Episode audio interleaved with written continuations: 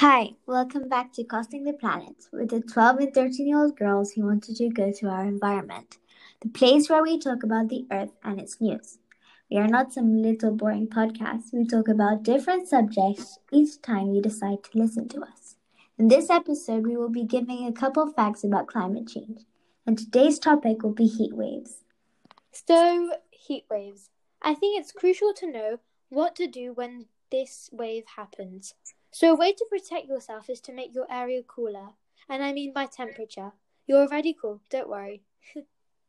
That's for sure. Another way to keep another way to keep safe from heat waves is staying out of the heat. You could go under a tree or go to the shade and so on.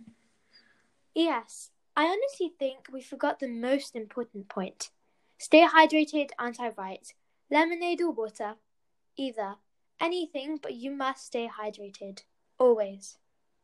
Now, unfortunately, there are health impacts from heat waves like dehydration, kidney diseases, mental health.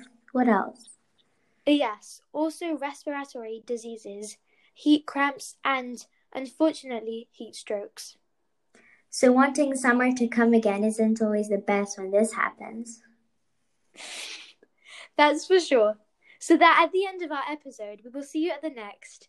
Make sure to subscribe on our Spotify channel. Bye. Thank you, Dave.